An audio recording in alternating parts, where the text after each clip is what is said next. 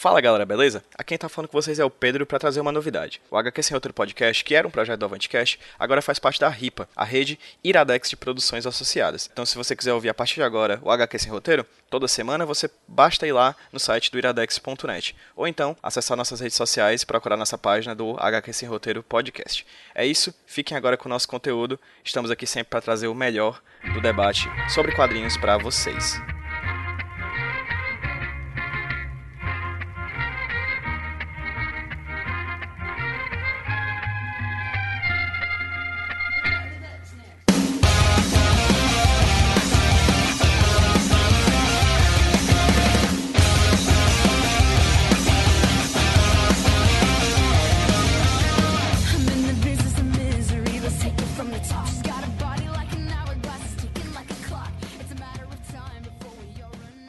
Olá, amiguinhos! Estamos começando mais um Roteirismos, um papo dessa série de roteiros dentro do feed do AvanteCast.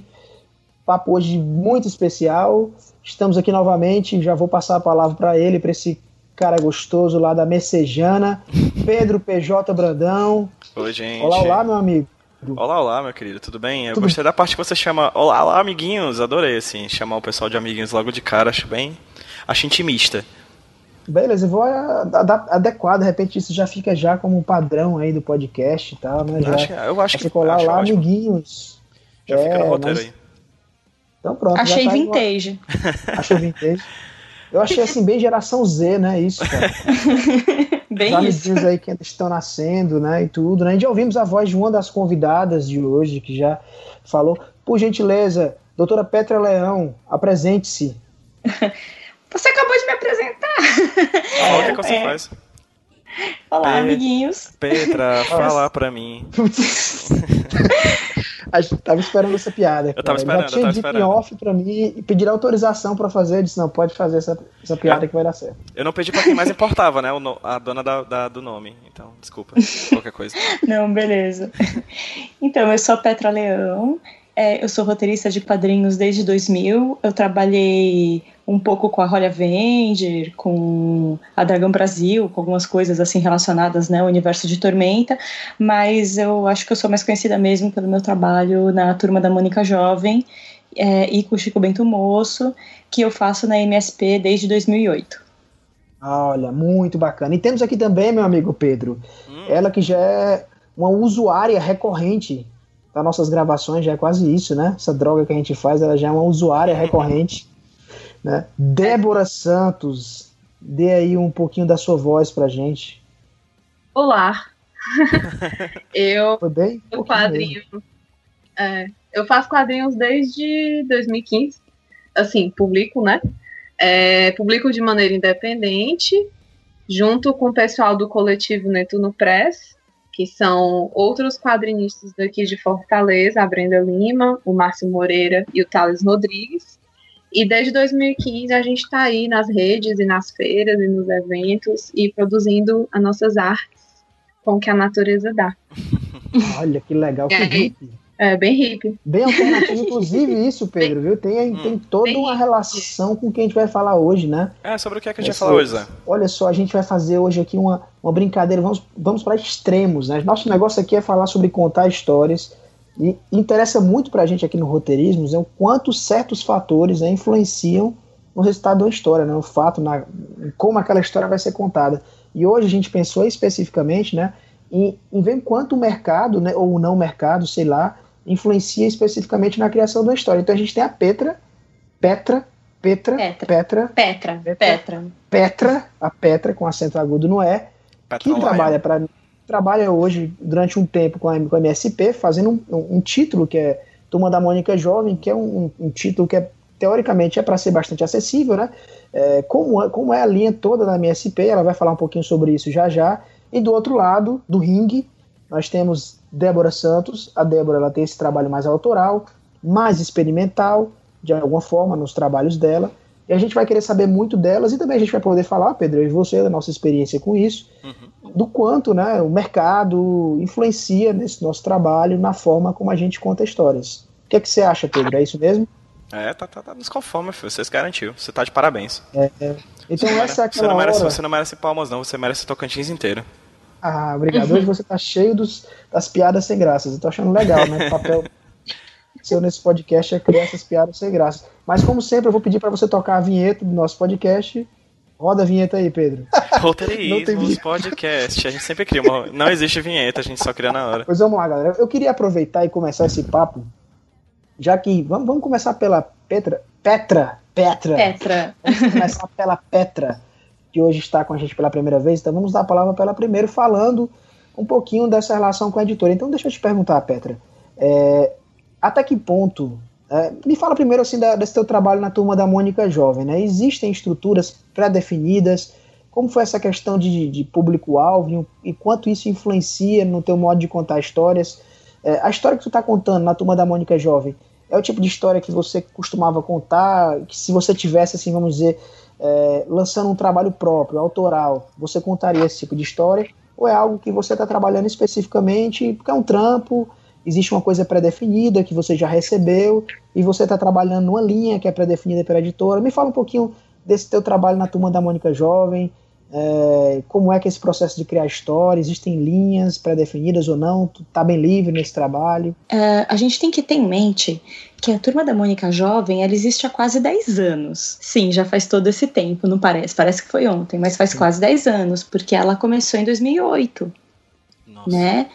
Então, é, pois é, no que vem faz 10 anos. Então, muita coisa foi mudando nesse tempo. É, no começo, uh, quando, quando teve as primeiras edições da Turma da Mônica Jovem, inclusive não fui eu que fiz, eu só entrei na edição 9. As primeiras edições foram feitas pelo Flávio Teixeira de Jesus, que é um roteirista que está na MSP há mais de 20 anos. É, eles tinham uma, uh, uma ideia do que eles queriam atingir, de quem eles queriam atingir. Eles acharam que as edições seriam para adolescentes que curtem mangá. Era, esse, era essa a ideia. Porque eles perceberam que uh, o público crescia e ia largando a turma da Mônica para ler mangá. Eles falaram, então vamos fazer nosso mangá, né? Para manter o leitor interessado no nosso universo. É, só que aconteceu o seguinte: é, com o tempo a gente foi vendo duas coisas. Primeiro, que os adolescentes, adolescentes mesmo, não se interessavam muito pela turma da Mônica Jovem, não. É, não que eles não se interessavam, mas eles não era a leitura principal. Porque sempre tem aquela coisa, né? Turma da Mônica, coisa de criança, coisa e tal. O que a gente reparou que a gente pegava mesmo era o pessoal pré-adolescente o pessoal aí dos seus 12, 13 anos, entre, eu diria entre 10 e uns 14, 15. Eu diria que esse é o público que, assim, desse pessoal que a gente pretendia atingir, era mais esse pessoal, assim. Uh, porque depois dos 15 o pessoal começa a se achar muito adulto, sabe efeito Peppa Pig? É muito adulto, pois é. é eles, eles preferem ler mangá de, entre aspas, de verdade né? Então a gente pega um pessoal que assim é já é muito velho para ler Turma da Mônica, mas muito novo para ler uh, ter outras leituras. Isso quando tem outras leituras, né? Porque muitos desses leitores só leem a Turma da Mônica jovem porque é da Turma da Mônica. É, muita gente não lê outras coisas, não são leitores de quadrinhos, eles são leitores de Turma da Mônica. Sim. Só que também a gente percebeu que o público era muito mais abrangente do que a gente pensava. É, porque assim, a gente pega, na verdade, também muita criança, muita, muita, muita criança, é, aí dos seus oito, uh, nove anos, que, claro, às vezes tem coisas nas revistas que eles não, não, não, não entendem, porque ele, na verdade as histórias teoricamente não seriam feitas para essa idade, mas a gente pega também esses leitores, assim como a gente pega gente muito mais velha. Tem pais que escrevem pra gente, tem avós que escrevem pra gente que dizem que leem a revista. Porque a turma da Mônica é mesmo uma coisa que é da família, então eles têm isso com a jovem também. Uh, e muito jovem adulto, também de seus vinte e poucos. O que eu acho é que a gente atinge muita, muita gente, quase, quase todo mundo, mas que tem um período do, da vida que é, que é a adolescência mesmo, que o pessoal tem vergonhinha. Hum. Que eles se acham muito velhos para ler esse tipo de coisa.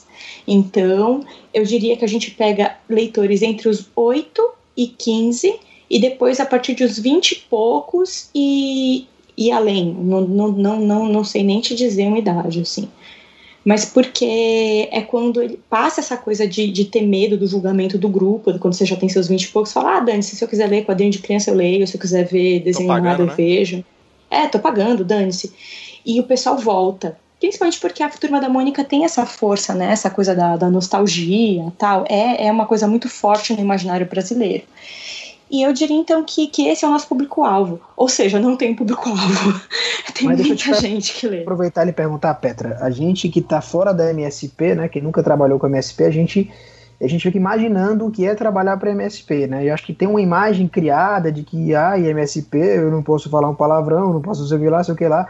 É, tu recebeu alguma linha para trabalhar? De alguma forma, é, eu não sei, existem linhas pré-definidas de como trabalhar? Um, existem um... diretrizes. Não Isso, existem é linhas de trabalho, mas existem diretrizes. Era isso que eu queria é, falar. Hum. No sentido assim, realmente você não pode apelar para coisas muito fortes, é, eles preferem histórias que não sejam violentas, e justamente isso é um problema no sentido de atingir os adolescentes, porque os adolescentes gostam de extremos. Eles acham que ser adulto é sangue pra caramba, é violência, é gente se pegando, sabe? E a gente nunca vai ter essas coisas na, na, na turma da Mônica Jovem. É, não no nível em que um adolescente espera, por isso que eles acabam indo ver os manga, ler os mangás mesmo, assim, japoneses, porque existe uma suavidade na, na, na, na turma da Mônica que a gente não, não pode muito além dela. Agora, é, isso não quer dizer que a gente tenha que escrever história boba, sabe? É, isso é uma coisa que eu vejo muito, assim, eu recebo muito, muito e-mail de... e-mail não, né? Eu tenho um ESC onde os leitores me mandam perguntas. É, e eles falam, assim, o pessoal que cresce um pouquinho, porque tem muito isso, eles, tipo, leem a Turma da Mônica, sei lá, há dois anos, há dois anos atrás eles tinham, sei lá, 13 anos, agora eles têm 15. E muda-se muito em, nessa época, né? Entre, entre, você não é a mesma pessoa que você é aos 13 e aos 15. E com eles certeza. esperam que eles vão crescer e a revista vai crescer com eles, e não vai entendeu? Aí eles ficam, ai, porque é muito bobinho, porque não sei o que Mas o bobinho que eles querem dizer é isso, porque não tem sangue, não tem violência e não tem uh, gente se pegando explicitamente, né? Não tem coisas mais hardcore. Aí eu falo, nossa, engraçado, porque assim, apesar da gente não ter essas coisas, a gente tem histórias de ficção científica, a gente tem histórias que falam de relacionamento, de relacionamento de um jeito assim, um, ah, profundo, sabe? A gente tem história de aventura, de um monte de coisa. Meu, a gente já falou de, de, de, de vários assuntos uh, na revista que não são bobinhos, na verdade. Só que o pessoal acha isso, né? Que, que ser adulto é, é, são essas coisas radicais, assim, fortes. Ao mesmo tempo, quando eu coloco, por exemplo, a Mônica terminando com Cebolinha, que foi o que eu fiz, é, o nego ficou chocadíssimo meu Deus, como podem fazer isso? E não sei o que lá. Ou seja, é, é, é, um pouco engraçado, né? Porque eles querem ser muito hardcore com as coisas, mas ao mesmo tempo querem tudo muito singelo e doce por outro, assim. É porque é exatamente isso que é o adolescente, né? Ele é muito, muito maduro para as coisas e muito criança ainda para outras. E cada adolescente é um. Não tem muito que uma receita, é muito difícil agradar esse público, na verdade. Então a gente tem essas diretrizes, assim, que a gente não pode passar de certos limites, né? Nunca vai ter palavrão, nunca vai ter piada suja, nunca vai ter coisas pesadas, mas não quer dizer que a gente não possa fazer histórias que tratam de determinados assuntos um pouco mais complexos. Inclusive foi esse o meu trabalho na MSP, né? Foi, foi isso que eu tentei levar para a turma da Mônica Jovem quando eu comecei a fazer porque no começo eram é, muita gente reclamou que no começo assim ainda estava se experimentando o que ia ser a revista, né? E ela ainda tinha uma pegada muito infantil. Aí quando eu fiz o teste para fazer a, a, revista eu passei, né? Na verdade fiz para assim para oferecer uma edição, eles toparam e daí eu fui fazendo as, as edições sempre.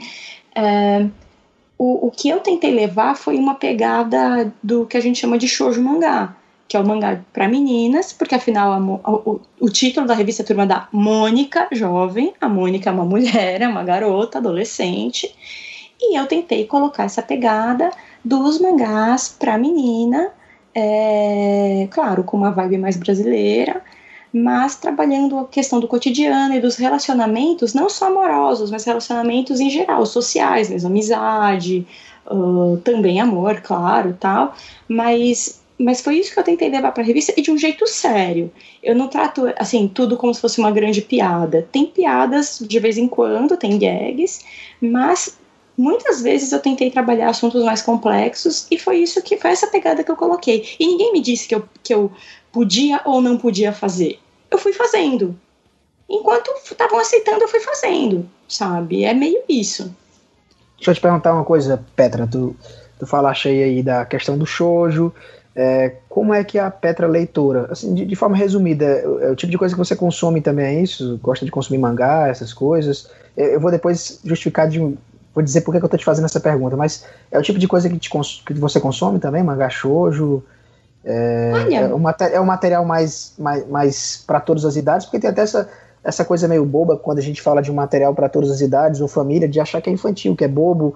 É, se você pegar um Bonnie do Jeff Smith, você vai ver que é uma coisa que a minha filha é vai ler, eu vou ler. Não é nem um pouco bobo. Exatamente, né? Mas a, a, Petra, que tipo de coisa tu costuma consumir? Porque eu quero depois fazer um link com o tipo de coisa que você produziria, ou que você produz também, de forma Meu, mais autoral. O negócio, o negócio é o seguinte, eu leio de tudo. Eu leio, eu leio, sério, eu sou uma leitora muito uh, eclética. Eu, sabe, é, é que assim, atualmente eu não leio tanto mangá, mas já li muito. É, e eu fiquei conhecida principalmente por causa dessa pegada do mangá. E as pessoas acham que então eu só leio mangá e tal, e não tem nada a ver. Na verdade, eu, eu fiquei com essa cara porque eu faço a turma da Mônica Jovem e porque eu frequentava os eventos de anime, porque os eventos de anime e essa coisa toda do mangá e do anime deu muita vitrine para as mulheres. Mas na verdade eu sempre li de tudo. Eu, tipo, lia Asterix, Mafalda, Calvin Haroldo, sabe? A, as tirinhas da Folha, do, do Glauco, do Laerte, do Angeli. Eu acho que a única coisa que eu nunca fui muito de ler é, são os álbuns europeus, assim. Mas é, lia graphic novel, lia comics. Eu nunca tive preconceito, eu leio de tudo entendeu? Então, eu só coloquei o lance do mangá shoujo na Turma da Mônica Jovem porque eu achei que era o que tinha a cara do produto, eu achei que era para onde deveria se direcionar esse produto, mas não porque eu especialmente ame é, especificamente manga shoujo. Tem vários manga shoujos que eu gosto, tem vários outros que eu não gosto também, assim como eu gosto de manga shonen. O mais engraçado é que quando eu era mais novinha, eu jurava assim que eu ia escrever altas histórias tipo Yu Yu Hakusho, sabe? Tipo Cavaleiro Zodíaco. Eu, ach, eu queria fazer as lutinhas, coisa e tal. E acabou que eu fui pro extremo oposto. Agora eu trabalho aí com uma pegada mais shoujo e a verdade é que hoje, olhando, eu acho que é disso que eu gosto mesmo. Eu gosto de trabalhar mais essa questão do, do, do das, das, das, pessoas, como elas se relacionam, é, dessa questão mais social, assim. Acho que é mais a minha pegada. Entendi. Você chegou já exatamente onde eu queria chegar, né? Que é, é, é, hoje é um tipo de produto que você se sente à vontade de fazer porque tem a ver com o que a roteirista Petra faz também, mais do que, um, do que simplesmente um trampo. É, com certeza, não, assim, eu, eu, eu me invisto muito nas histórias. Tem muita gente que faz a história assim, ah, é só um, é só um, um job, né, é só um trabalho. Eu não consigo. É, eu sempre tenho em mente que é uma responsabilidade social. Porque, meu, a, é, a, o fato é, eu nunca teria tantos leitores, nunca teria tanta gente me lendo se não fosse a turma da Mônica Jovem. Se eu fosse, assim, só uma autora que me lancei, assim, é, me lancei, leio meu quadrinho. É, eu talvez tivesse leitores, mas não o número de leitores, né? Que, que, que leem a Turma da Mônica Jovem. Então eu não posso escrever qualquer coisa, assim, eu, eu, eu acho que seria um desperdício, sabe?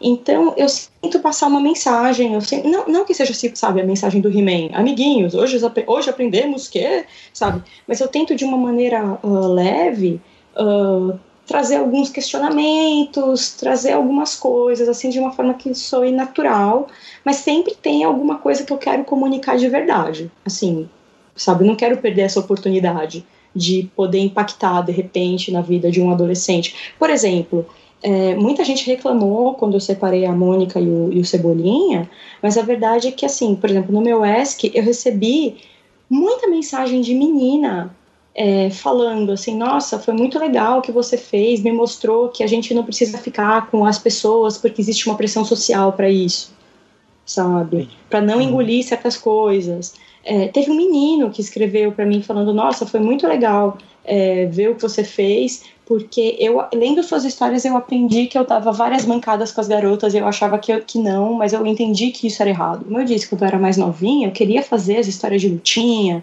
as histórias assim, e nada contra as histórias de lutinha, elas têm um, um lugar no mundo que eu respeito muito, mas a verdade é que hoje, quando eu paro para olhar para trás e pensar, a real é que a parte que eu mais gostava desses animes e mangás e comics que tem luta, tipo X-Men, né, Homem-Aranha tal, não era eles lutando, era parte deles tendo que se virar sendo herói, com a identidade secreta. E, e, e no caso dos X-Men, que eu era eu lia muito X-Men, era a questão deles entre si, das brigas deles, ou da questão da, do, do, deles lidando com preconceito e tal, tal, tal. Depois eu parei pra olhar assim, nossa, eu, eu gostava das lutinhas, mas a parte que eu gostava mesmo era da novelinha. Essa é a real. Tanto que falam brincando, né, que os comics foram inventados quando se percebeu que homem gostaria de novela se os personagens soltassem raio pelos olhos. Entendi. é Mas é isso. é interessante. Vou aproveitar aqui o, o, gancho né, que eu ia falar. Você falou da questão do job, né? É, eu vou, vou falar para mim depois vou perguntar inclusive para Débora, porque ela vai poder contribuir nessa parte também. É, já aconteceu, né? O trabalho, meu trabalho com quadrinhos, nos dois álbuns que eu lancei, eles eles têm uma pegada mais adulta, né? Mas eu diria mais abrangente, até mais comercial, que até a própria linha da editora que eu trabalho. É, mas já aconteceu momentos de eu, de eu fazer esses jobs, né? Como, não sei, é, recentemente eu fiz três trabalhos para o governo do estado daqui, que eram quadrinhos institucionais, que a, a pegada era para pegar um leitor entre 10 e 15 anos de idade, muito parecido com o seu leitor também, e aí eu tenho que pensar de forma diferente, é, fazer um tipo de quadrinho, inclusive, diferente do que eu costumo consumir, né? apesar de também ler de tudo, mas é, percentualmente, vamos dizer que esse tipo de quadrinho ele, ele equivale a um percentual muito baixo do que eu consumo, né? É, uhum. E aí eu vou perguntar para Débora, para Débora porque é, eu sei que a Débora ela, ela, trabalha de forma mais, mais autoral, imagino que consuma mais coisas mais autorais também, você me confirma depois, Débora, se sim ou não, mas você também faz jobs para editoras, eu tenho visto no teu Instagram que tu tem feito um, um trabalho específico que, que parece ter um cunho mais comercial também, que é que você pode fazer a relação. E aí, Debs, me fala aí sobre isso, tá, pra ti, como é que é? Tu, tu, tu é um artista que eu acho que no, no teu natural, tu trabalha hum. de forma mais, mais autoral, trabalha mais o indie, né? E como é que, quando precisa mudar, como é que é isso pra ti? Fazer um, um job que você precisa pensar de forma mais comercial, atingir um público mais abrangente, como é que funciona isso na tua cabeça? Eu comecei a fazer um trabalho com traço mais comercial. Eu não posso falar de roteiro em relação a isso, porque eu não fiz nenhum tipo de trabalho assim. Mas eu fiz quadrinhos e fiz ilustrações. Quadrinhos eu fiz com roteiro de outra pessoa. Mas eu tive que mudar completamente o meu traço. É, o Zé conhece meu trabalho, ele sabe que meu trabalho é mais autoral, então eu fazia um desenho um pouco mais realista, e aí eu tive que mudar meu traço para uma pegada mais cartoon. E acabou que isso deu certo para eu conseguir outros trabalhos é, é, fora dos quadrinhos independentes, né? Mas em relação a, minha produção independente mesmo, ela é totalmente livre, assim, eu faço é, do jeito que eu quero mesmo, né? E eu gosto disso, de ter essa liberdade.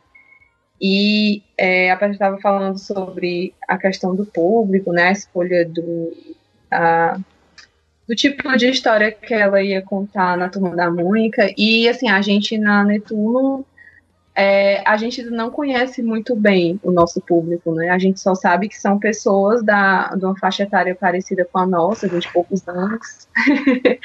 e algumas pessoas mais jovens também, é, adolescentes.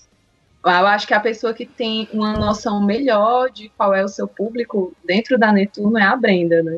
Que ela faz especificamente quadrinhos para meninas. É, mas eu ainda não sei. eu acho que o público de vocês é, é, um público um pouco mais velho, eu acho. Você falou 20 e poucos, mas talvez eu acho que seja mais pertinho dos 30, não? Eu, eu acho o trabalho de vocês muito parecido com, eu acho muito parecido com a linha editorial da Mino, talvez, de ou da Veneta aqui no Brasil, que seria uma coisa mais, É, apesar de ter, se Maiara Anabelle, por exemplo, que é do Thales, não, não seria tanto nessa linha. Eu acho que já seria um, um tipo de ação mais comercial, né? É, é. Não nem sei se eu posso falar assim, né? Porque isso é, é, muito amplo isso, mas, mas seria uma coisa mais, mais de ação, mais descomprometida, mais despretensiosa, vamos dizer assim, né? Mas no geral, os trabalhos que vocês já lançaram, né? Eu acho que tem uma pegada que seria um público da Mino, que eu acho que seria mais pertinho da casa dos 30. Não sei se eu tô ficando doido ou se eu tô ficando velho, pode ser também. Acho que você falou 20 e poucos aí, eu fiquei. Eu fiquei assim, putz, cara. O, import, o, importante é, o importante é a idade da alma, Zé. tá certo. O problema é que a minha alma tá envelhecendo mais rápido que meu corpo, viu? Se for a idade da alma, eu tenho 70 anos. Putz. É, mas, mas, mas Debs, como é pra ti trabalhar esse, essa questão mais comercial? Tu, tu, se adaptou tranquilo? Quando a grana entrou, tu disse, eu me adapto para tudo se tiver uma grana entrando. É basicamente isso. Se entrou a grana, aí eu tô cada vez me adaptando melhor. aí eu consigo mais clientes, aí eles me pagam logo, aí eu fico cada vez mais adaptada. Tá, Mas, já falava é, isso, a origem das espécies, né? É, exatamente. Mas assim, eu tá comecei a fazer o trato cartoon no, na empresa onde eu estou trabalhando agora, que é um laboratório é, de mídias eletrônicas. A gente faz conteúdo é, de várias linguagens para educação à distância. E aí lá eu tive que me virar e, e começar a trabalhar traço mais cartoon e trabalhar no digital, que eu também não trabalhava muito.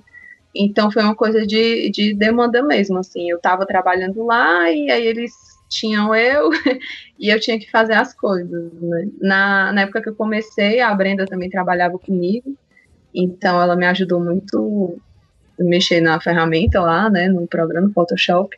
Mas aí ela saiu da empresa e eu continuei lá e aí eu tive que me adaptar. Mas assim, eu achei que ia ser mais difícil é, fazer um traço diferente, mas não foi tão difícil quanto eu achei que fosse. A coisa de fazer todo dia e de praticar muito e de buscar referência e de tentar imitar o traço de outros artistas também. Eu sempre olhava alguma coisa, ah, fulano faz um cabelo assim, ciclano faz um nariz assim. E aí eu fui tentando adaptar até chegar num traço que eu reconheci como o meu traço mais comercial, mais cartoon mesmo. Né? Embora eu não tenha largado o meu traço de antes, é, mas aí acaba sendo mais adaptado para o cartoon também. Mas é isso, assim, não foi tão difícil quanto eu achava que ia ser. Deixa eu aproveitar aqui o tópico, né? Porque quando a gente fala de comercial e autoral, é, é interessante que tem, um, tem um, um, livro muito bacana, não sei se vocês já tiveram a oportunidade de ler. É, eu tenho algumas críticas ao livro, mas eu acho que a leitura dele me, mais me ensinou do que me desensinou com relação a escrever histórias, né? Que é o, o Story, né? Que é do Robert McKee, considerado um, guri, um guru em Hollywood, aí dos roteiristas de Hollywood. E é um livro que trabalha muito essa coisa de você criar um roteiro que é um blockbuster, que é um, que é um sucesso, né? É, minha crítica até vai muito nesse ponto, né? Principalmente no começo do livro, ele, ele foca muito como isso fosse a, a grande solução, apesar de ele falar muito de, de outras estruturas de roteiro não tão comerciais e que elas podem funcionar também, ele dá nome para isso, né, baseado na trama. Mas eu queria saber de vocês, pode, pode ser até você, Pedro, na tua opinião, é, tu acha que um quadrinho comercial é, precisa ter uma estrutura específica, né? Pra, existe uma estrutura, a estrutura do sucesso, né, a estrutura mágica, a fórmula que, que a gente pode seguir, que de repente isso vai tornar o quadrinho mais comercial, vai mais acessível, né? Vamos nem falar em termos de dinheiro que que quadrinho nacional é foda falar de dinheiro, é pecado inclusive. Vamos falar de ser mais acessível, né? Então acha que existe uma estrutura que, que vai convidar mais, né? Qual, qual é que tu acha que é, que é, essa relação de estrutura com ser comercial e ser autoral? Na tua opinião aí. Sem muito tecniquez. É, eu tava ouvindo a Débora e a Petra, a Petra falando e eu percebi que elas, elas falaram de uma coisa que eu, me foi muito à cabeça. Quando tu tinha conversado comigo inicialmente, Zé, sobre conversar sobre o autoral versus o comercial, eu sempre me incomodo bastante quando a gente coloca esses dois conceitos como opostos. Né? Tipo, o comercial e o autoral são um contra o outro, é um versus uhum. o outro, são dois caminhos sim, que sim. são. É um rio que se bifurca e nunca se mistura. Tanto que a gente está percebendo aqui agora, a Petra estava falando sobre a experiência dela com a MSP, e cara, na boa, ela pode estar tá escrevendo sobre a, sobre a Mônica, sobre o Cebolinha, sobre o Chico Bento, mas é a Petra escrevendo sobre a Mônica, o Cebolinha e o Chico Bento. Ela está falando sobre a perspectiva dela, a pesquisa dela, o conhecimento dela e, por que não dizer, as posições políticas, etc., dela.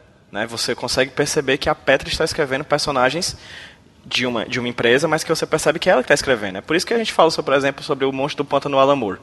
O Monstro do Pântano não é da DC, mas o Alan Moore escreveu aquele cara durante um tempo, e a gente percebe que por mais que seja um personagem mainstream de uma grande empresa de quadrinhos de super-herói, é o Alan Moore que escreveu aquele período e você consegue cortar aquela timeline do resto, do que veio antes do que veio depois e publicar, por exemplo, aqui no Brasil. Da é uma visão forma... de autor também, né? Dentro de uma, de uma, editora comercial, uma visão de autor também, né? Sim, sim. Então, assim, e a Débora, a mesma forma. A Débora tá falando que ela faz o que ela quer com os quadrinhos independentes dela, e todos nós que fazemos quadrinhos independentes, a gente faz o que a gente quer, e isso é ótimo.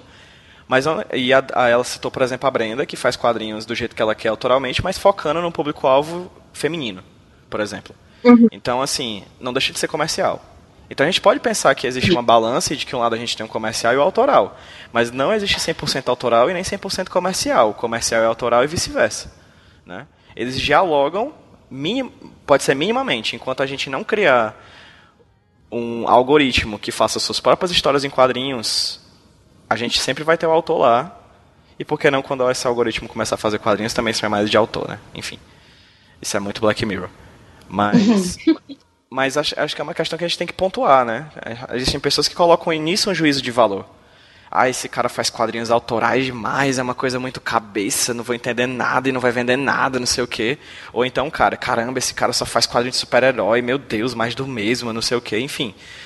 Existe sempre um juízo de valor muito chato em cima desses dois, desses dois conceitos, tanto para mais ou para menos, seja você mais do lado do autoral, mais do time do, do autoral, mais do time do comercial, a galera fica muito pirando nessa parada de que um é melhor do que o outro e bobagem, sabe? A linguagem é muito maior do que isso. Olha, eu concordo bastante. Assim, já estou interrompendo, mas eu concordo bastante com o que você está falando. É, porque, assim, eu acho que é uma, uma, a questão é o seguinte: se você está fazendo algo para ser consumido por alguém, imediatamente algum nível comercial isso vai ter. E algum nível autoral, porque é seu. Claro, lógico. O ponto é, você, é, é, eu acho que no fundo o, o que tem é o filtro de quantas pessoas você quer que leia. Uhum, sabe? Exatamente. Por exemplo, por exemplo, a Brenda, ela, como você falou, ela decidiu fazer quadrinhos para meninas. Ela definiu um público, ela falou: tudo bem, eu, estou, eu, eu, eu não estou interessada que é, os caras leiam, se lê melhor, mas se não, ah, se né? também se não estou interessada. Se lê é incidental, não é, não é uma coisa que ela pensou, que ela programou. É, exato, se lê, beleza, assim. é lucro. Exato, exatamente. Mas ela, é, digamos assim, no momento em que ela fez a opção de falar para uma metade, ela abriu mão da outra metade conscientemente, entendeu? E é isso. É, no momento em que você decide, não, eu quero falar para todo mundo, é outra decisão, realmente. E, e, e, detalhe, você pode falhar muito também, tentando falar com todo mundo. Claro. Porque ficou uma coisa meio indefinida o público. Você meio que não sabe quem você vai atingir, e no final pode ser que, em vez de atingir todo mundo, você não atinge ninguém. E a mensagem se então, Exatamente. Agora, na verdade, é, tem realmente muito isso que você falou do, do, do pessoal achar que são duas coisas que não se misturam. É, e, e, principalmente, essa, eu acho que o pior disso vem desse ranço de achar que isso, porque é comercial, é ruim. Uhum. Vai ser bobo, vai ser das grandes corporações que estão tentando fazer sua cabeça, sabe? E não é, tem um autor ali, tem alguém ali imprimindo sua marca. Como você falou do Alan Moore, entendeu? A, a, quantas vezes a gente, quando tá conversando de comics, a gente não fala isso? Ah, mas a fase do fulano foi muito melhor, uhum, uhum. sabe? É, ai, nossa, eu, ai, eu gostei muito do que o fulano fez com o personagem, mas quando entrou fulano, acho que estragou tudo. Uhum. Sabe? Não, não, estou falando nomes de proposta.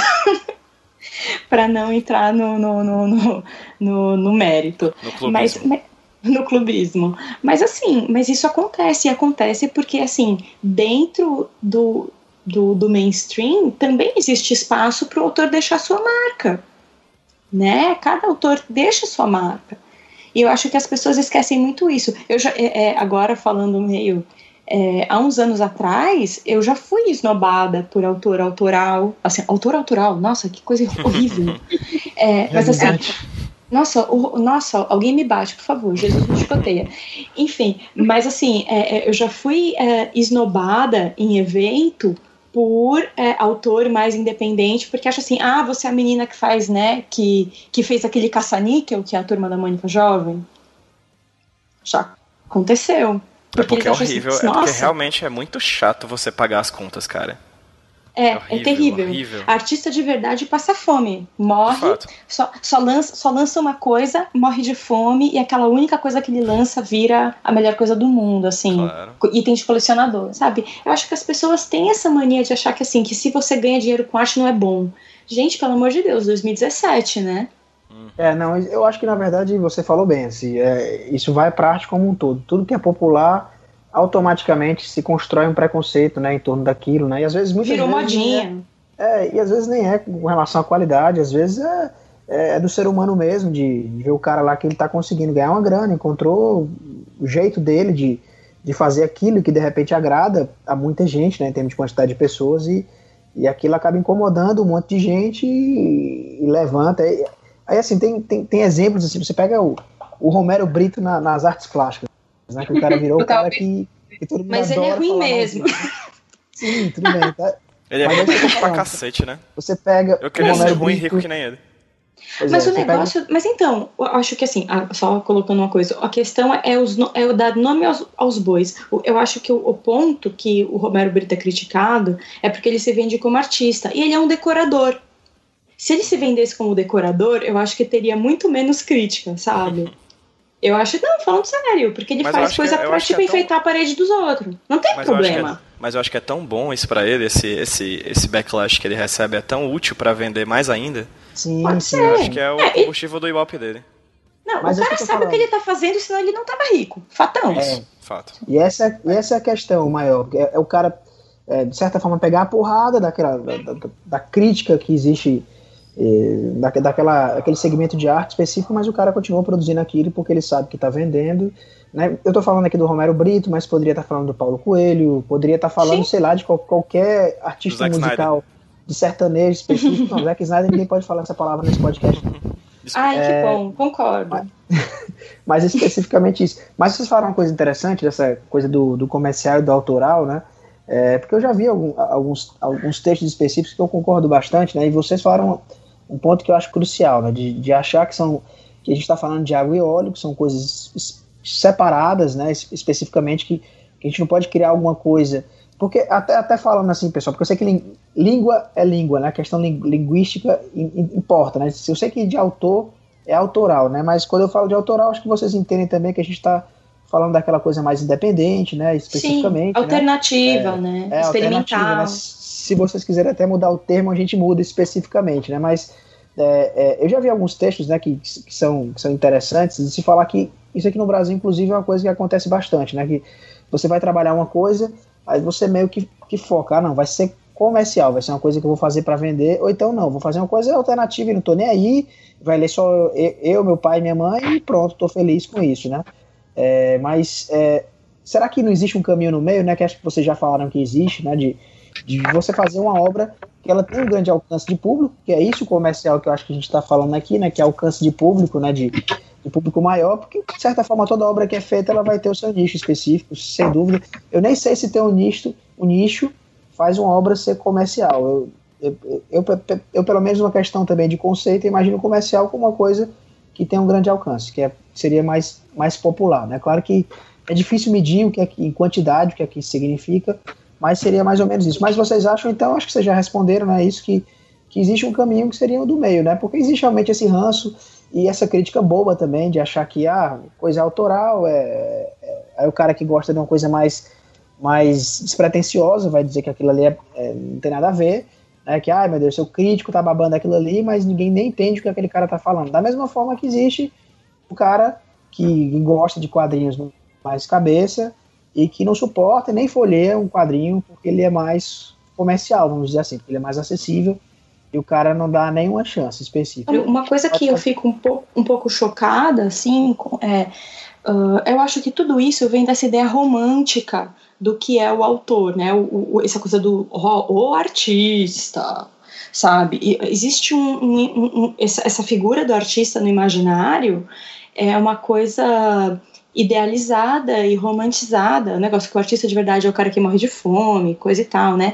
Mas ao mesmo tempo muito engraçada com o pessoal, tanto no comercial quanto no falando dos quadrinhos comerciais ou dos quadrinhos autorais, eles no fundo existe uma impessoalidade que as pessoas acham que as pessoas têm com o quadrinho, porque se o cara é comercial ele não está nem, nem, ligando nem um pouco para o trabalho que ele está fazendo, que ele está fazendo só por dinheiro, então é uma coisa impessoal.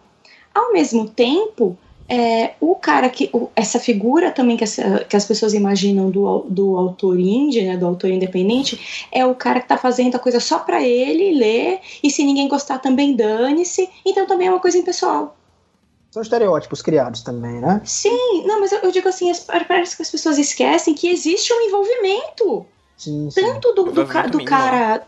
É, sabe, tanto do cara que, que, que produz. Uh, para um nicho que é, que é independente, quanto para o cara que escreve comercialmente. Claro que existe um envolvimento, em maior ou menor nível, mas existe, sabe? É, é, eu acho que as pessoas às vezes esquecem isso, elas é, é, colocam em caixinhas e no fundo parece que, que ou o cara é um egocêntrico que escreve só para ele mesmo, ou o cara escreve para todo mundo ler, mas não tá, mas está se vendendo, não está nem aí, está fazendo só pelo dinheiro. Não é assim que funciona, sabe? Uhum, uhum, com certeza, né? É, esse é o ponto, né, específico, né?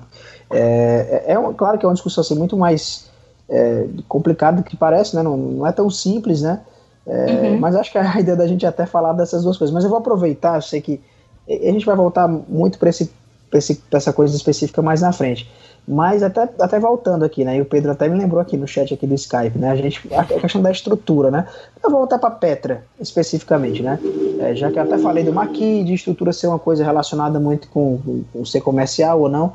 Petra, quando tu tá trabalhando teus roteiros, tuas histórias, tu chega a pensar em estrutura? Te interessa essa coisa de, de atos, né? Que tem no manual de roteiro do Sid Field? Uhum. Ou, ou não? Você escreve muito naturalmente, deix, deixando rolar e, e tentando sentir é, o ritmo da história a partir da tua experiência como leitora também. Me fala um pouquinho disso, né? Te interessa essa coisa de, de usar a estrutura para ver se a estrutura deixa a história, não sei, mais, mais acessível ou não? Tu trabalha isso de forma natural? Então, é, eu dei aula de roteiro já também. É, inclusive, eu vou dar um curso de roteiro em março, acho. É, e essa questão das estruturas, sim, sempre me interessou mas eu não vejo vezes, essa questão da estrutura como uma camisa de força, até porque existe mais de um jeito de fazer. Uhum. Assim, a, a, o que mais me norteia mesmo é o lance da jornada do herói, que é básico, né? Mas eu acho que assim, o que, o que todos os livros, tanto do Sid Field, quanto do Maqui, quanto do, do Vogler, é, é, eles insistem muito que estrutura não é uma coisa para não, é, não é uma camisa de força. Ela não pode ser uma camisa de força. É, existe. É que assim, você tinha falado de Hollywood, né, coisa e tal, mas Hollywood é um mercado que eles sabem, em geral, muito bem o que eles estão fazendo. E tem milhões envolvidos, né? É, uhum. é, é, então eles, eles fazem às vezes a coisa bem receitinha de bolo mesmo, assim. É, no caso dos quadrinhos eu acho que tem uma flexibilidade maior, é, embora claro, né? Quanto mais mainstream, melhor será se você seguir uma estrutura um pouco mais popular, porque isso torna mais palatável para um número maior de pessoas. Mas várias vezes, por exemplo, eu fugi dessa estrutura e justamente eu vi o estranhamento dos leitores, sabe? Uhum. O que eu uhum. faço assim, eu tentei internalizar essa estrutura, que é justamente o que eu estava falando, que o Maqui, o Vogler e o Sid Field falam. Você tem que se acostumar com a estrutura e ela soar natural. Sim. E quando você de repente se perde na história, você fica, putz, meu, eu não sei o que fazer com isso aqui, você consulta. Isso, isso. Quando, quando eu falo nas aulas de roteiro, a gente, a gente fala exatamente isso. A gente, eu digo para os alunos, cara, a primeira coisa que você deve fazer é não partir da estrutura. Você cria a sua história e a partir disso é que você usa a estrutura como muleta. Você uhum, percebeu uhum, que tem um momento que tá chato, você percebe que o final não tá tão bom, que o começo tá meio complicado, aí você pesquisa, aí você estuda como é que a galera tá dizendo que deve ser feito, e aí você melhora o que você já tem. Porque se você Exato. partir disso, você trava. Exato, eu acho que vira uma camisa de força. Você acha assim, nossa, eu tenho que fazer isso. Não, você não tem. É, é, é eu sempre falo isso, é porque assim, uh, quando, principalmente quando você começa a escrever, é bom não ficar inventando muito, não. Sabe, uhum. porque. Não, porque assim, é o que eu falo, você precisa saber primeiro o básico para poder ir para avançado, concordo? Claro. Então, é, é, eu acho que assim, você tem que saber construir para depois desconstruir essa estrutura. Eu sempre falo isso, né, quando eu dou aula também. Você tem filmes ma maravilhosos, é, por exemplo, Amnésia, que é de trás para frente, né? Uhum. Ou Brilho Eterno de uma Mente Sem Lembranças, que ele é todo fora de ordem, ele é todo estranho, assim. Mas, assim, com certeza esses caras escreveram esses filmes, eles sabem contar uma história com começo, meio e fim, para depois brincar com esses bloquinhos, né? Então, é, no começo, assim, é, acho que é natural você escrever de um jeito mais uh, certinho, e aos poucos você vai se libertando um pouco da, dessa questão da estrutura. Eu acho que chega um momento em que você sabe, você já conhece o pacing da coisa, você sabe o que, que precisa ter. E quando você lê tudo, você vê o que está funcionando. Fala, pô, mas isso daqui tá esquisito, acho que não pode ter isso, acho que é melhor cortar, sabe? Eu não procuro pensar muito em estrutura quando eu estou escrevendo. Eu tento deixar mais natural, mas eu meio que sei o que, que tem que ir no começo, no meio e no fim, né? É, só comentando aqui, uma coisa interessante que, que você falou, né, que eu acho que se, as pessoas falam muito de ser é, não sei, de fazer uma coisa diferente, de, de criar uma coisa nova, mas uma coisa que você falou que eu acho muito legal e que eu falo muito, né? Eu também, eu gosto muito de ler livros sobre roteiro, né? Mas eu, eu confesso que eu não faço disso um questionário também, de, de achar que tem que ter isso, tem que ter aquilo, né? Mas uma coisa interessante, né? Que se a gente está afim de subverter uma regra, de quebrar uma regra especificamente, a gente tem que conhecer essa regra direitinho, Sim. tem que ter praticado essa regra, de repente, né? É, isso é que, que, seria interessante, né? A Petra estava falando, eu, eu fiquei com vontade de perguntar uma coisa. Quando hum. tu pensa numa história, vocês estavam falando da coisa da estrutura. Eu comecei a escrever um roteiro de uma história minha e eu tentei fazer como se fosse um resumo, uma sinopse da história, tentando não uma sinopse de tão curta, né, mas um texto pequeno, tentando entender o que é que acontece no começo, no meio do, e no fim. É, a gente chama isso de argumento, né? O argumento da é, história. Exatamente. Só que eu não consegui terminar. E aí eu comecei a, a, viajar demais, aí fui tentar fazer uma espécie de mapa mental da história, o uhum. núcleo da história, fui fazendo as conexões, as ramificações. Aí depois eu cansei, aí fui tentar fazer o roteiro, fazendo um resumo de cada página, como se fosse uma espécie de escaleta. Uhum. E aí não deu certo. Eu travei na sétima página. E aí eu queria saber de ti, assim, em relação ao teu processo, né? Tu começa com um argumento, é, tu segue uma estrutura certa, ou tu vai fazendo anotações muito loucas, assim, bem psicografada mesmo, não sei. eu conheço muito é, é, essa coisa de construir o roteiro, né? Porque no nosso coletivo só tem uma pessoa que realmente faz os roteiros. E a estrutura que eu conheço é a estrutura que ele faz.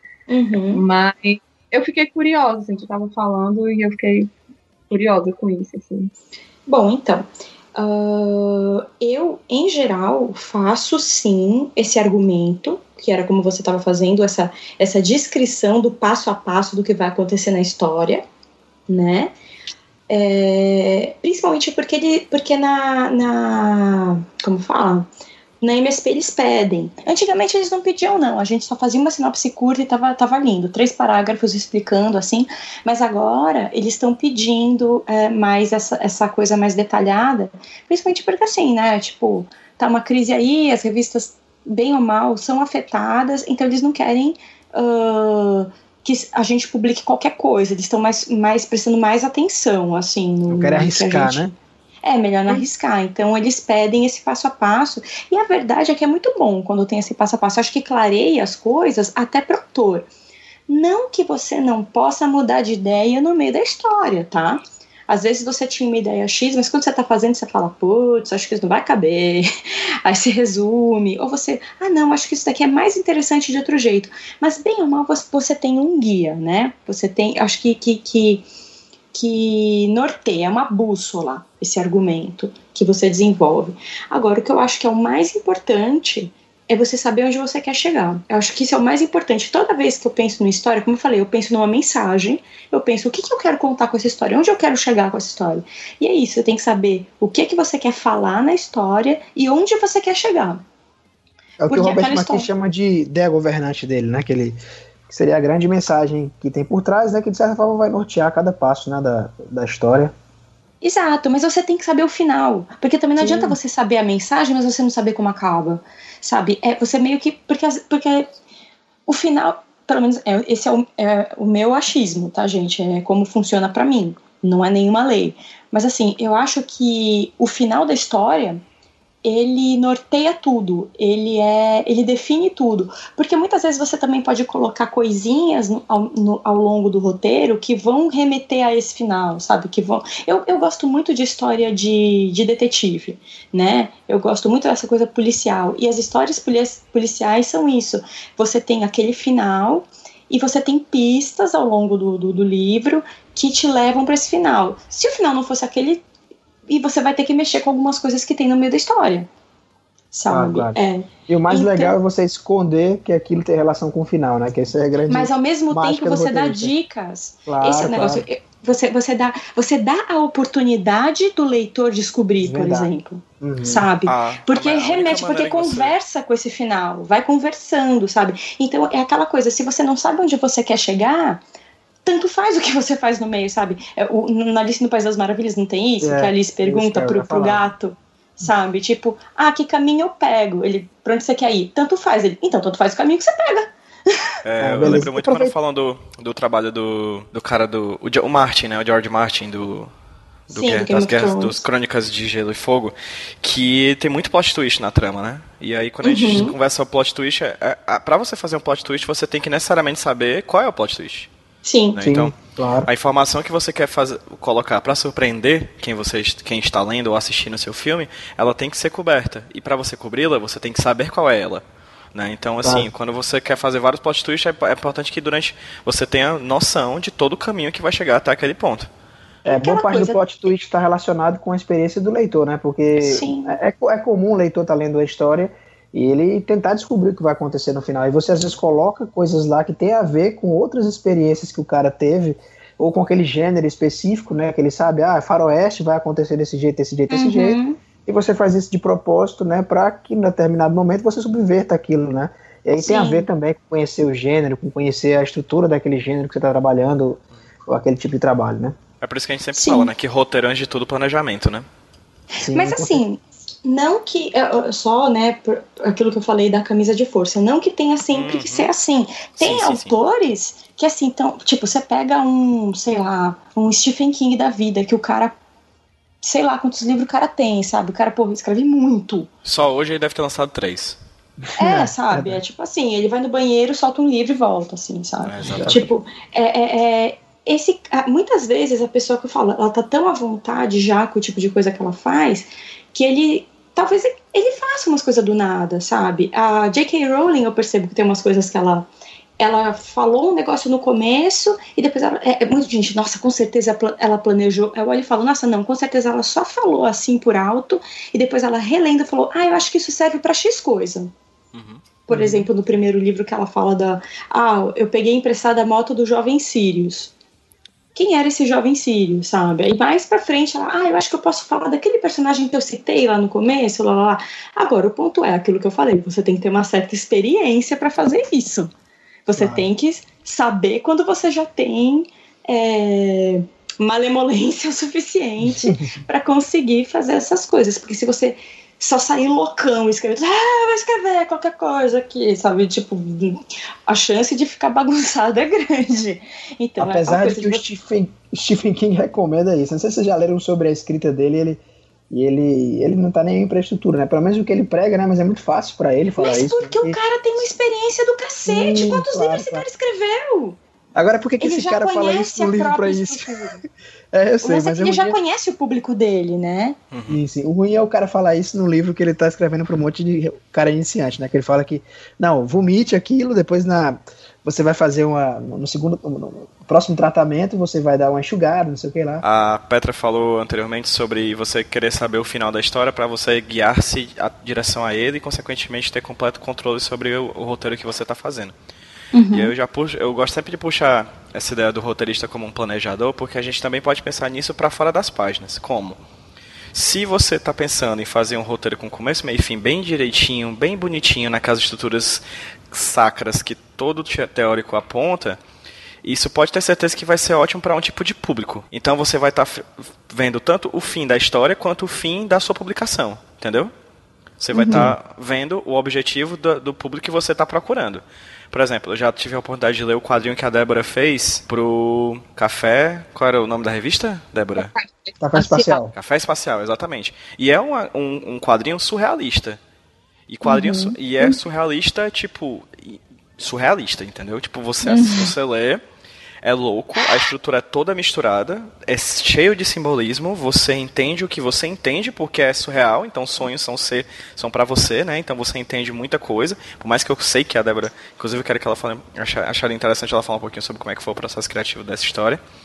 Então, assim, acredito eu que quando você é ciente de que você está fazendo uma história por, por consequência está usando uma certa estrutura X, você está querendo fazer aquela estrutura X para um público X uma estrutura uhum. Y para um público Y. Então é você, é você deixa de ser um planejador somente daquela história que está dentro das páginas para ser um planejador das histórias fora da página também. Acho, acho que sim, mas ao mesmo tempo, como a gente não tem um mercado muito estruturado, às vezes a, a gente atira numa coisa e acerta em outra, sabe? Sim, sim, sim. Mas assim, é, é. pelo menos você vai ter um norte, né? Sim. É possível que você faça uma coisa pensando no público X, entendeu? Por mais que você não uhum. queira. Ah, mas eu não quero fazer para um, um, público para ninguém. Ok, não tem problema. É, tipo, é um posicionamento. Não ter norte também é um norte, né? E como é que foi a, tua, a, tua, a produção dessa tua história, Débora? Eu comecei a fazer o layout, certo? Já fui fazendo o esboço da página e eu tinha umas anotações em outro caderno de, sei lá, viagens minhas, assim. Eu não estava usando drogas, eu só estava cuspindo coisas coisas anotadas soltas, e aí eu fiquei folheando e olhando, ah, o que é que daria para eu fazer alguma história. É, e aí eu já fui fazendo direto os layouts, né, tentando imaginar as cenas e tentando passar elas para o papel já. Eu refiz depois algumas páginas, mas a historinha curta, são oito páginas, né? Então não refiz tanta coisa assim. Mas foi direto. Quando eu fiz um, um quadrinho com a Brenda, o Como Sobreviver à Terra da Luz, que esse, digamos assim, que eu fiz o roteiro, eu não fiz o roteiro em texto, eu fiz o roteiro em layout, o layout já com os diálogos, também foi uma história curta, é, eu também fui direto, assim, fui conversando com a Brenda e tudo que eu falava e ela achava muito engraçada, eu botava na história. Foi basicamente uma coisa meio solta.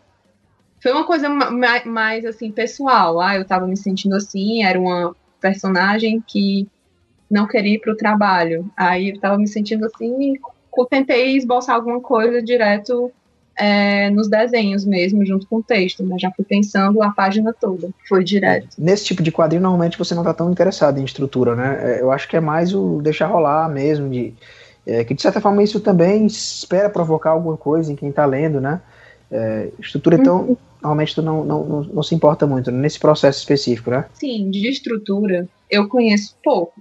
né? e eu não escrevi, nunca escrevi roteiro na minha vida. Eu tenho esboços, eu faço os layouts, geralmente eu desenho histórias com roteiro de outras pessoas.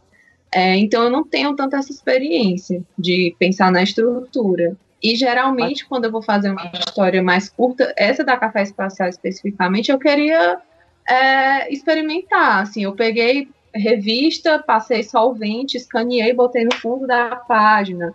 Eu peguei trechos do livro do, do livro dos espíritos do Allan Kardec, sei lá.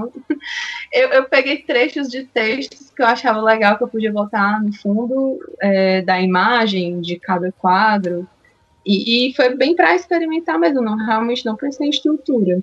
Quase dadaísta. Nessa, é, não foi uma coisa tipo a jornada do herói, ou, é, não, eu vou pensar nos atos da história, até porque é uma história muito curta, assim, não achei que, que ia caber pensar nessas coisas, né? Tu disse que não escrevia roteiro, mas desenhar um RAF eu acho que é fazer um roteiro também, cara. E assim, tu já, já fez um trabalho, você e a Brenda juntos também, que você fez, fez só, escreveu a história no caso, né? Pelo menos é, para até falar do processo, da tua história junto com a Brenda. É, foi, foi basicamente isso, assim, a gente conversou, ai, seria tão legal se tivesse uma história de bruxas, bruxas em Fortaleza, ah, que engraçado, ah, vamos botar elas aqui em Fortaleza, elas são góticas, elas estão sofrendo, calor é uma merda, né? É, eu odeio calor. A Brenda, é, eu sou meio gótica, eu odeio calor. E aí a gente começou a, a pensar na história. Mas foi isso mesmo, assim, tudo que eu contava de piada e ela achava engraçado, aí eu escrevia. Mas eu, eu esbocei as cenas também, né? Eu fiz uma estruturazinha de cada quadro, de cada cena. E aí ela foi fazendo lápis e eu fiz a arte final. Foi uma coisa bem misturada, né? E ela fez as cores, né? A Brenda, tons de cinza. A Brenda, a Brenda é quase tua audiência teste, né? Tem nos cinemas lá de Hollywood. Então ela é, piada com ela. É, pra essa história foi, mas a gente da Netuno é muito assim, quando a gente tá junto, conversando, aí a gente fica imaginando histórias absurdas, aí quem ri, assim, todo mundo ri, é muito engraçado, a gente, ai, talvez isso dê certo. Foi assim que eu comecei a fazer o roteiro que eu tava falando para vocês, que eu só consegui escrever sete páginas, eu tive uma ideia muito nada a ver, e aí o Thales achou muito engraçado, os meninos acharam engraçados, aí eu, ah, tá, eu vou escrever, vai ser engraçado. aí eu não consegui terminar. eu só queria tá? fazer uma história divertida, assim, só queria fazer uma história. Ah, eu quero fazer uma história para divertir pessoas, eu não quero mais fazer uma história surrealista, mas eu não consegui fazer. Deixa eu perguntar uma coisa para vocês, insistindo nessa coisa do conceito boba, mas eu vou continuar insistindo aqui. Vocês acham que é, você vai para o mercado americano, tem um padrão que é o padrão comercial, que talvez seja o, os comics, né, aquela coisa lá. Vai para o Japão, talvez exista alguma coisa comercial lá, em, que é o mangá, entre vários gêneros diferentes, específicos. Vocês acham que tem alguma coisa aqui que no Brasil a gente possa dizer que é, que é, que é o comercial, que seria um tipo de quadrinho que é mais abrangente? Né? A gente pode falar do Turma da Mônica, da MSP Sim. especificamente. Vocês acham que existe mais alguma coisa? Existe, Petra, alguma coisa específica que quando eu vou começar a escrever eu posso esperar que, que vai ser entendido por um grande público, assim, imaginando que é, é até foda falar isso, já respondendo um pouco, mas eu jogo para ti de novo, e você comenta isso, né? Acho que eu, aqui no Brasil o quadrinho é uma, uma, parada tão marginal que eu, que eu não sei nem se a gente pode dizer que existe um gênero que é popular fora Turma da Mônica, né? Mas você, você acha que existe uma coisa que é, que é comercialmente mais atrativo aqui para o leitor brasileiro, que não sei seria alguma coisa que se eu começasse a escrever agora eu ia ganhar milhões com isso? Então, é, existiu, né? Porque se a gente pega o, os quadrinhos, por exemplo, da década de 80, você tem muito. Você tinha muito personagem que era tipo da, da televisão transformado em criança, tipo os Trapalhões, sabe? Você tinha. Nossa, tinha a revista da Ana Maria Braga, tinha a revista do Faustão, sabe? O Guguzinho. Tipo, do Guguzinho, tinha várias coisas, assim. É, mas tudo isso ficou no passado, até porque a televisão perdeu a força que ela tinha, né? É, é aí que aconteceu. Quando a gente lançou a Turma da Mônica Jovem foi um sucesso comercial, eu vi aparecerem uns simulacros, assim. A gente teve a Lulu Tim, aí tentaram fazer, tipo, acho que o Didi Mangá. Tipo, é, enfim. Eu vi Top. Também. Enfim, acho que era Lili, nossa. não, que era filha dele, se eu não me engano. É, exatamente. Didi Lili Mangá ok, Isso. né? Mas sumiu também, já não existem mais e ficou só a turma da Mônica Jovem. Mas, por exemplo, é, é, eu não me espantaria se aparecesse, sei lá, quadrinho de youtuber, sabe? Não sei. Porra, tá demorando. Caralho. Tá demorando pra caralho isso, viu? Cara, vou mandar logo então, uma proposta aqui pro Whindersson Nunes. Não façam isso, a gente tiver ideia primeiro. É, a gente colocou, né, o Pyong Lee numa, numa das revistas do Chico Bento Moço. A gente convidou a gente conversou Massa. com ele e tudo, e a gente colocou.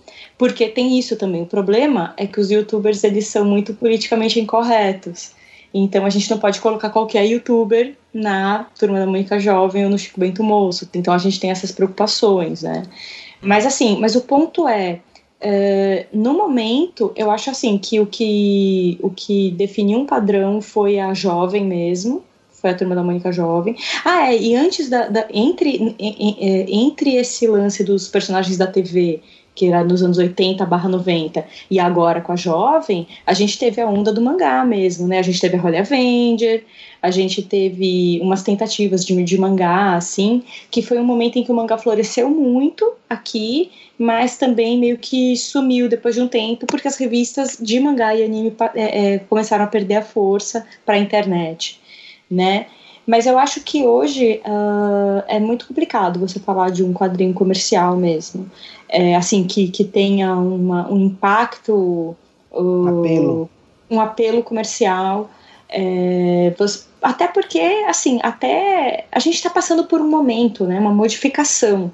As bancas têm tanto material que isso se segmenta, né? Uh, é muito mangá na banca, é muito quadrinho na banca. Então, antigamente você não tinha essa variedade toda, então todo mundo comprava meio que os mesmos. Agora ficou uma coisa mais segmentada, essa variedade complica um pouco as coisas. E fora isso, a gente está pouco a pouco, né, o papel tá morrendo, as pessoas estão gastando menos com papel porque elas podem ler coisa de graça na internet. Então tem isso. Então, uma coisa que eu acho que é um meio termo é justamente esse lance que tá rolando do, do, do, dos coletivos, né? Então você tem lá o, os financiamentos coletivos, então você tem o Catarse, que você meio que lança a campanha, quem se interessar paga e compra. Isso, de certa forma, é um apelo comercial de nicho, mas é. As pessoas estão explorando o apelo comercial de seus trabalhos assim. Eu jogo, faço a campanha aqui, vejo quem se interessa, quem se interessar, paga e leva. Porque não está dando para as editoras investirem, né? Arriscar, assim. É muito caro. Então, eu acho que esse é o futuro aí, sabe? A internet e os financiamentos coletivos. Eu acho que é por aí. Porque, assim, como, como a turma da Mônica, vai ser muito difícil surgir alguma coisa agora. Eu acho mais fácil surgir algo na internet ou nesses financiamentos coletivos, que se tiver uma repercussão muito grande, talvez uma editora se interesse de publicar mesmo, do que chegar de cara uma editora e dizer, te dou dinheiro para fazer, sabe? É, eu acho que tem muitas questões envolvidas. Eu tava. Me peguei pensando nisso recentemente. Como eu tenho duas filhas agora que estão em idades são pequenas, tem uma, uma, uma, filha de um ano e meio e tem uma filha de três anos e meio. E é engraçado ver o que elas consomem e começar a pensar a nível de mercado, né? Eu sou formado em administração, é, apesar de escrever quadrinhos, eu, minha formação é como administrador, então estou sempre pensando em mercado, isso sempre me incomoda, inclusive dentro dos quadrinhos, apesar de, de que a gente tem, nem sei se dá para chamar de mercado, mas é, é eu estava me pegando pensando recentemente, né? E trago até para vocês isso, é, olhando para minhas filhas, né? Vendo o que elas consomem. E, e tem muita coisa nacional consumida por elas, que, que tem um apelo absurdo, né? Que, que faz muita grana e que de alguma forma encontrou o seu público, né? Que é essas coisas tipo Galinha Pintadinha, uhum. Mundo Bita, que eu nem sei se vocês conhecem, Palavra Cantada, só quem é pai conhece essas coisas, mas é Palavra Cantada é muito bom, por sinal. É eu, eu, eu, não tenho filhos, mas eu conheço. Pô, é foda pra caralho. E é legal é, que são coisas brasileiras criadas aqui que existe um formato meio que pré-definido, são diferentes, tem suas, suas variações entre si, eles especificamente. As palavras cantaram até um pouco diferente do, do Bita e da Galinha Pintadinha, já até para um padrão diferente, que, que eu acho que tem até um apelo muito forte junto aos pais. Mas Sim. o Bita e Galinha Pintadinha realmente é para criança. O pai nem aguenta. Puta que pariu, eu não aguento mais assistir porcaria. Mas assim, existe um apelo para criança específico que eu vejo que é um mercado cresce pra caramba, Galinha Pintadinha, você vai no canal hoje, tem inglês, tem espanhol, já tem japonês. Ah, mas, cara, mas a Galinha Pintadinha é um estudo de caso, né? Ela é. Eu não, mas você eu, acha, eu, Petra? Eu, já, eu, vejo, eu tenho visto tantas coisas, assim, tanto, talvez não num sucesso tão grande como a Galinha Pintadinha, mas eu vou dizer assim que são produções rentáveis, não para deixar milionário cara, saca? Aí é isso que, que, que, eu, que eu fico pensando, assim, sim, mas, muito mas... da linguagem do quadrinho também. Não, então, mas assim, uh, Bom, é a minha impressão. Eu acho que a gente está falando Sim. de coisas diferentes aqui. Porque até aí a animação, na verdade, a gente está num período que está muito próspero para animação no Brasil, sabe? A gente, meu, a gente tem o irmão do Jorel na Cartoon Network, sabe? Que não sei se vocês já viram, mas é assim, um dos melhores desenhos animados já feitos aqui no Brasil. E tá na Cartoon. É bom demais. Só. Porque tem muita questão também, assim, só desculpa te interromper, mas vou deixar você falar, Petra, desculpa. Só pra, pra complementar, porque eu sei que tem a questão YouTube da coisa e não dá nem pra comparar, né? Por isso que eu falo que tem muito essa questão de linguagem. É que eu só tô falando isso, eu acho que uma coisa, é, comercialmente falando, uma coisa é quadrinho, outra coisa é animação. Sabe? Pois é, mas, mas é isso que eu quero saber. Você acha que, que, o quadrinho tem esse ranço mesmo? Que, que, tem muito a ver com o fato de ser quadrinho, que talvez não exista ah, a coisa comercial aqui muito porque a gente é, trabalha uma linguagem que é muito marginal mesmo. Você acha que é isso? Eu tô perguntando aqui, é reflexão. É, eu acho, eu acho que é mais complexo, sabe? Eu acho que, assim, começa que o brasileiro não tem o hábito de ler, Uhum. Sabe? Começa daí. E principalmente a associação de que quadrinho é coisa de criança. Eu acho que, é o, que são os principais, os principais problemas que a gente tem aqui. E justamente o lance do quadrinho ser só coisa de criança é, é muito da turma da Mônica, né? Porque a turma da Mônica é um sucesso comercial e ele é de criança. Logo, é, as pessoas acham que só, só criança lê quadrinhos. Quem sabe, tomara Deus, assim, com a turma da Mônica Jovem, a gente possa ir aos pouquinhos mudando. Mas você vê que a gente queria atingir adolescente, na verdade a gente atinge o pré-adolescente, a gente não chega a atingir mesmo o adolescente. Aí só aquele adulto que desconstruidão, que sabe que lê quadrinho não é uhum. coisa de, de, de, sabe, não é vergonha para ninguém, é que vai vai continuar lendo a turma da Mônica Jovem depois que ele, que ele tem um poder aquisitivo aí, sabe? Mas eu acho que a gente ainda tem, tem vários preconceitos sociais Sim. com quadrinho. É, o Japão ele só é, é, só produz o que produz e justamente tão segmentado, né? Uh, porque assim tem gênero de quadrinho, de quadrinho dividido por idade e gênero, né? Uh, então uh, ele só tem isso porque primeiro não existe analfabeto no Japão, Segundo, porque assim, é, é, é realmente não. É, sempre teve esses quadrinhos para todas as idades. Então, uh, não tem esse, ranço de que é só coisa para criancinha, sabe?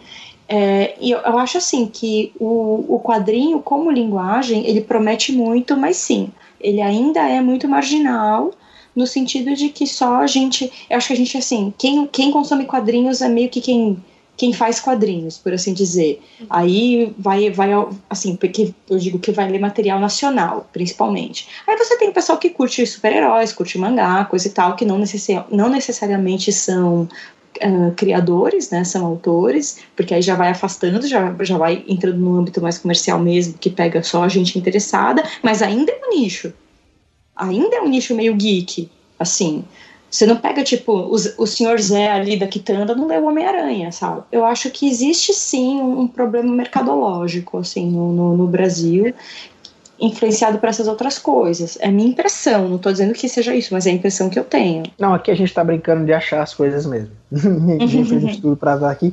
Mas beleza, deixa eu passar para Débora. Então, já que a gente falou do comercial, deixa eu te perguntar, Débora, tu acha que tem uma uma, uma, o quadrinho autoral brasileiro, esse, esse mais independente, ele tem alguma característica própria que é, é, é muito louco. Eu tava lendo, tu falou do teu quadrinho aí do, da Café Espacial, né? Até antes de você responder, eu tava uh, lendo, acho que anteontem, é, um quadrinho do David Chang, que é o, o Futuro. Não sei se algum de vocês já leu esse quadrinho.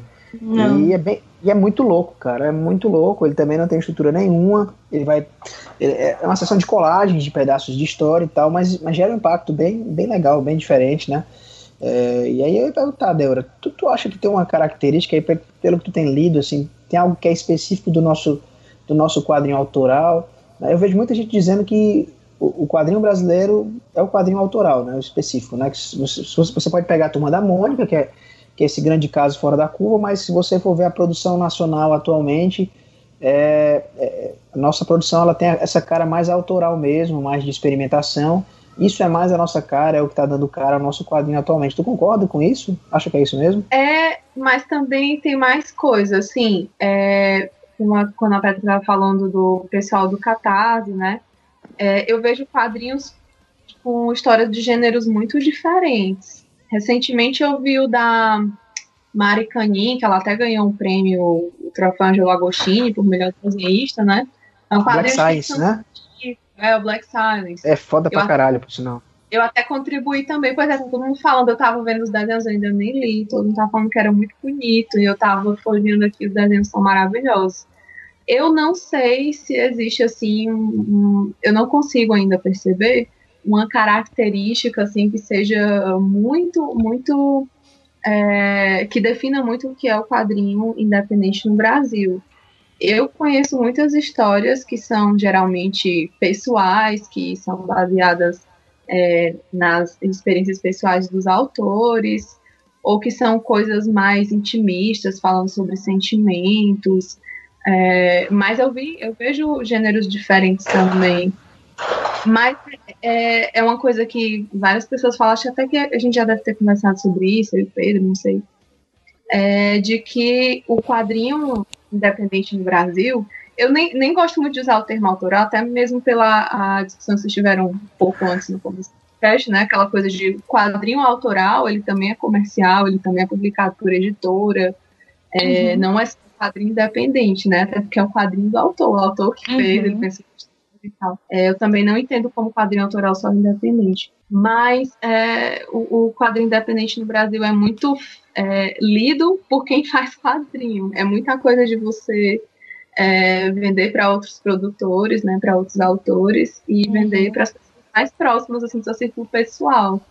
Eu, eu não sei ainda se tem um alcance grande, como tem, por exemplo, é, um quadrinho é, de super-herói na banca, com mangá. Eu também acho que o mangá no Brasil é muito mais popular, né? É, e também, além da coisa das pessoas acharem que quadrinho é coisa de criança, também tem a coisa das pessoas acharem que quadrinho é só super-herói. Eu, por exemplo, aqui onde eu vivo, eu vivo rodeada de pessoas que não conhecem quadrinho, e até mesmo as pessoas é, do meu convívio, familiares e tal, eles acham que o quadrinho que eu faço é meio que quadrinho de super-herói, assim, sei lá. Eu inventei um herói, eu inventei um personagem, alguma coisa assim, né? Então tem muito esse bloqueio, além da coisa de não terem muito hábito de ler, assim, brasileiro no geral, né? Então, além da coisa de achar que é coisa de criança, tem essa coisa do super-herói. Eu vejo muito isso, e de achar que a linguagem do quadrinho em si é, não é exatamente arte. Eu uhum. estudo artes visuais, eu estou numa faculdade de artes visuais, licenciatura, e ainda tem gente no curso, é, principalmente alguns professores, que acabam vendo é, a linguagem dos quadrinhos como não exatamente como arte visual. Né? E aí eu nem sei, assim, com o que pensar disso ainda, mas é um, é um certo preconceito também. Mas é isso, assim, eu não consigo ver é, um gênero que defina é, quadrinho, auto, é, quadrinho independente no Brasil. Né? Tem, tem histórias de todos os tipos, mas eu acho que o que realmente predomina é a experimentação. É a liberdade de, de, contar a história do jeito que você quer. Eu acho que justamente por a gente não ter um, um quadrinho, ah, uma, digamos assim, um mercado, a gente tem a Maurício de Souza, assim, mas é, a gente não tem um mercado variado, então não existe a fórmula que todo mundo quer atingir. Nos anos 80, 90, todo mundo meio que queria fazer sua turma da Mônica, mas meio que não deu certo. então a galera desencanou. Eu tenho a impressão que eu tenho, sabe? Tipo assim, ah, a gente não sabe que, que, que, que, o que atingir, então vamos experimentar aqui, vamos, vamos deixar rolar, vamos ver o que dá certo. É a impressão que eu tenho. E que é uma coisa boa, na verdade, assim.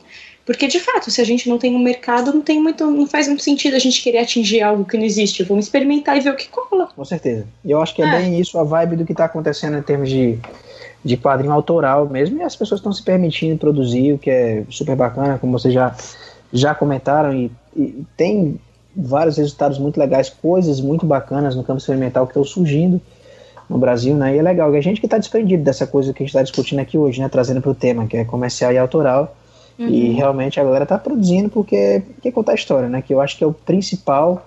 Isso aqui a gente pode definir hoje como uma ideia governante aqui do nosso podcast. Que seria que o principal é, é, contar a história que você quer contar mesmo. E, uhum. e, ela vai ser muito baseada naquilo que você consumiu, naquilo que você acredita, né? E às vezes é autoral, às vezes é comercial.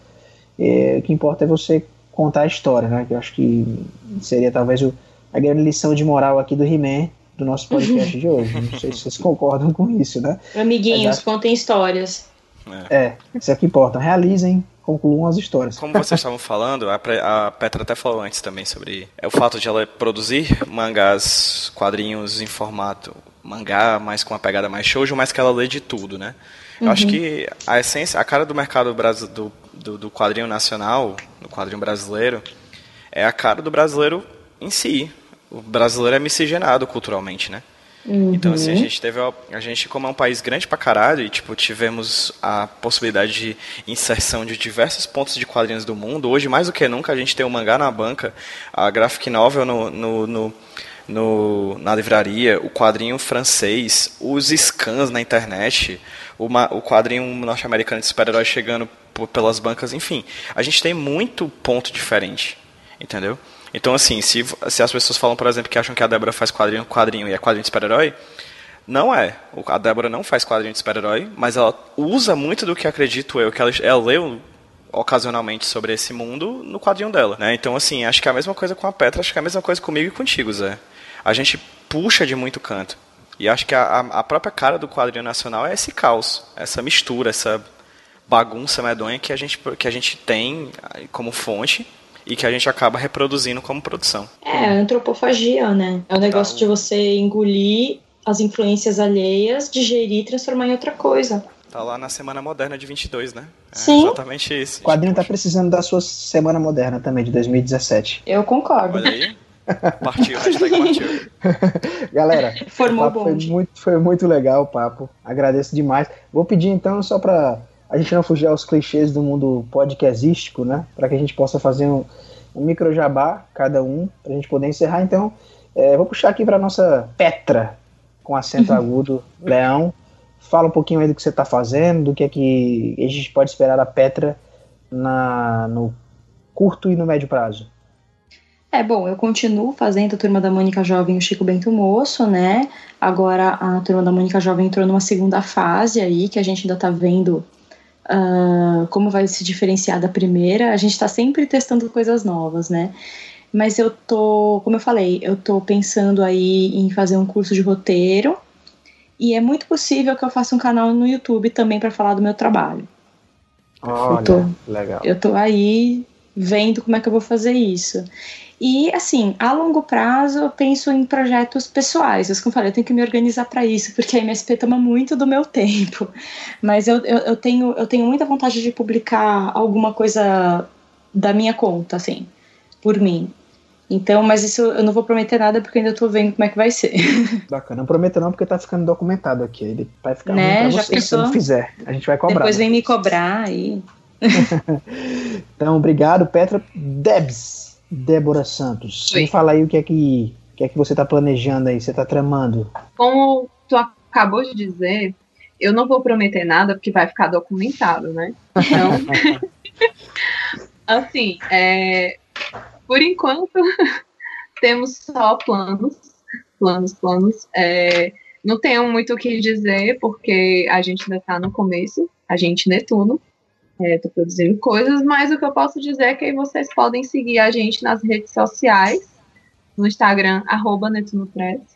E a gente está aí, a gente vai divulgando à medida que a gente for acelerando mais a produção, fazendo mais coisas. E é Show de Show de, show de. Pedrinho? Eu, eu realmente a minha produção tá bem parada em questão de, de quadrinhos. A nossa, né, Zé? Tem umas coisas aí nossa que tá empacada, por isso que eu não vou prometer mais ah. nada. Eu tô pra pegar Também um chicote ali pra uns desenhistas ali, cara. Não vou nem comentar. Nada, nada, Débora. eu, Mas. É, vocês perceberam assim... que a gente, a gente, chamou a Débora pra esse papo só pra poder dar essa puxada na orelha dela em rede nacional. Público, olha só. É. Mas assim, sim, eu não estou produzindo muita coisa de quadrinho, tô produzindo bastante coisa de conteúdo, né? Então, se vocês quiserem ver outros podcasts aqui do Roteirismos e os outros podcasts do HQ Sem Roteiro, que é o podcast do, H, do Avantcast, avantcast.com, toda semana, toda terça-feira tem programa novo. É, tanto no site quanto no, no, seu agregador de podcast, pode procurar por Avantcast no seu agregador que você vai achar a gente rapidinho, assina, que você vai ter acesso tanto a esse roteirismos, quanto aos outros roteirismos, quanto aos outros podcasts que a gente produz semanalmente. E é isso. Eu fui Zé Wellington, então sejam autorais, sejam comerciais, importante é que vocês sejam vocês mesmos. Então um beijo e até a próxima.